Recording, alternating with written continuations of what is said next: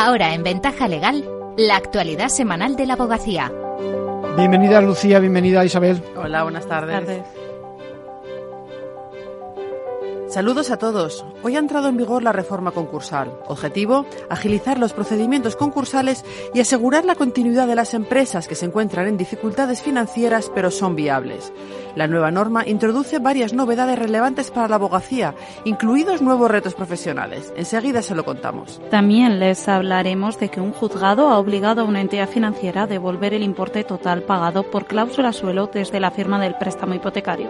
Es la primera vez que se ordena tras el fallo del Tribunal de Justicia de la Unión Europea en este sentido. La igualdad real en el sector legal sigue siendo una asignatura pendiente. Así se puso de manifiesto la semana pasada en un encuentro organizado por el Colegio de la Abogacía de Barcelona, en el que se presentó un estudio que denunciaba las principales discriminaciones que sufren hoy en día las abogadas. En breve les damos los detalles. Comentamos ahora de forma muy breve otras noticias de la última semana. Ya te puedes apuntar a Aula Abogacía, la gran cita con la formación para los abogados. Se celebrará el 22 y 23 de noviembre en Madrid y contará con más de 80 ponentes de primer nivel que analizarán las novedades jurisprudenciales y las cuestiones más candentes en las áreas de mercantil y concursal, procesal, civil, penal, laboral y contencioso administrativo. La inscripción ya está abierta y cuesta 90 euros para todo el encuentro. El primer encuentro andaluz de violencia de género reforzará el compromiso de la abogacía con las víctimas. Se celebra en Huelva este 30 de septiembre y el 1 de octubre y está organizado por el KDK y el Colegio de Huelva. La primera toga gana el premio a mejor documental en el segundo certamen audiovisual iberoamericano. Esta cinta recupera la trayectoria de la primera mujer abogada de España, Ascensión Chiribella. Un juzgado de lo social de Cádiz señala una vista para marzo de 2025. Se trata de un procedimiento ordinario por contrato en fraude de ley y reclamaciones salariales y tendrá que esperar casi dos años y medio para el señalamiento. Estrenamos hoy Ley Concursal. Introduce muchas novedades y finalmente la asistencia letrada será preceptiva en todos los procedimientos, algo que había reclamado la abogacía y que no estaba previsto en el texto inicial. Con la nueva norma entran en funcionamiento los planes de reestructuración, encaminados a facilitar a las empresas salir de la situación de insolvencia o evitar caer en ella. Con esta figura se suprimen los anteriores instrumentos preconcursales. En esos planes cobra mucha importancia la figura del experto en reestructuración, una figura nueva que abre oportunidades profesionales a los abogados.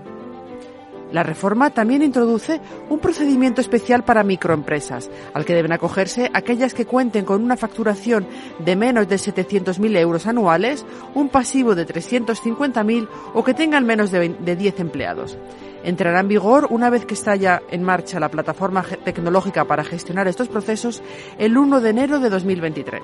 Sin embargo, expertos convocados por el Consejo General de la Abogacía consideran que la ley no clarifica suficientemente qué sucederá con todos los casos que se están tramitando o que se presentarán antes de que esté disponible dicha herramienta informática. La nueva ley también modifica el procedimiento de segunda oportunidad, imponiendo unas restricciones que, en la práctica, pueden limitar el acceso a este mecanismo.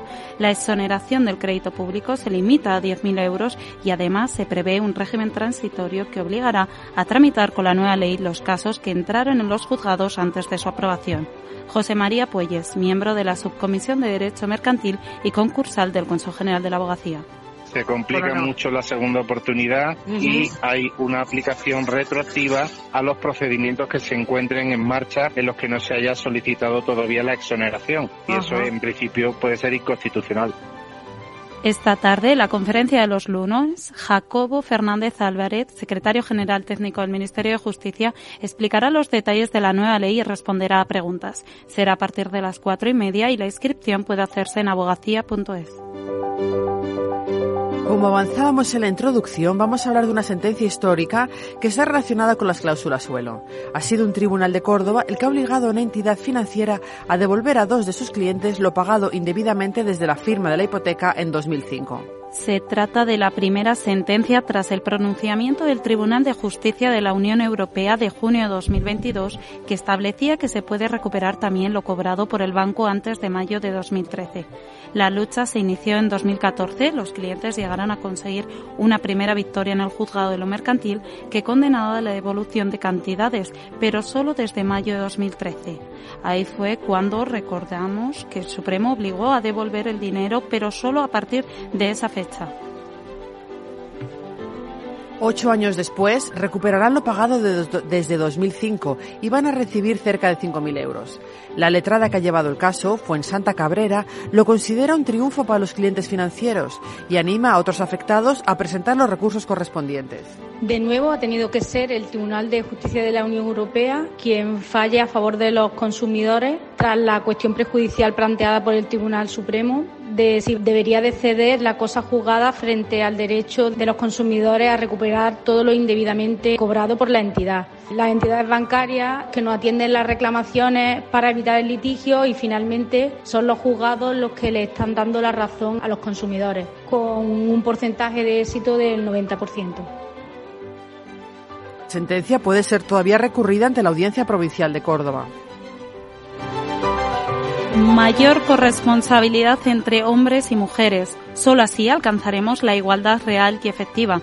Así lo cree la presidenta de la abogacía española, Victoria Ortega, quien recordó en Barcelona la semana pasada que solo el 22% de los decanatos de la abogacía los ocupan mujeres, una cifra que no es representativa de la realidad de la profesión. Son algunas conclusiones del estudio sobre la igualdad en el sector legal presentado por la presidenta en el cuarto Women Business and Justice European Forum organizado por el Colegio de la Abogacía de Barcelona. Junto a esto, Ortega también destacó la necesidad de implantar cuotas para que más mujeres accedan a puestos de responsabilidad. El estudio ha constatado la existencia del techo de cristal y de la brecha salarial, que es más palpable en los grandes despachos. También denuncia las discriminaciones que siguen sufriendo las abogadas, tanto por parte de compañeros como de clientes, pues muchos prefieren todavía que su caso los lleve un abogado hombre. En el marco del evento se premió por su lucha en favor de la igualdad a María Eugenia Gay, decana emérita del Colegio de la Abogacía de Barcelona, a Maya Román, presidenta de la Abogacía Joven Española, y a título póstumo a la abogada mexicana asesinada Cecilia Monzón. Y vamos ahora con el abogado de la semana. Le escuchamos primero. Ella tiene un currículum bastante bueno dentro del sector de la telefonía y avanza en los procesos de, de selección, pero no sabe cómo cuando llega al final de, esos procesos su candidatura decae.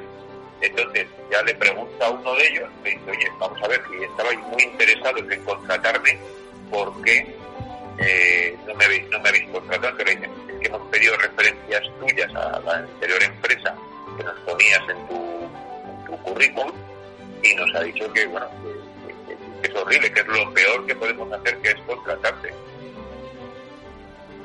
Es Juan Manuel Hernández García y habla de una mujer que recibió referencias negativas de su anterior empresa cuando se encontraba en un proceso de selección para un nuevo trabajo ha conseguido que el Tribunal Superior de Justicia de Madrid le condene por ello a pagar a la ex empleada 6.251 euros. El abogado explica que los problemas comenzaron cuando la trabajadora se quedó embarazada, prestó demandas judiciales contra la empresa porque no le concedían la reducción de jornada tras ser madre y la en su puesto de trabajo. Finalmente, ambas partes llegaron a un acuerdo de despido improcedente.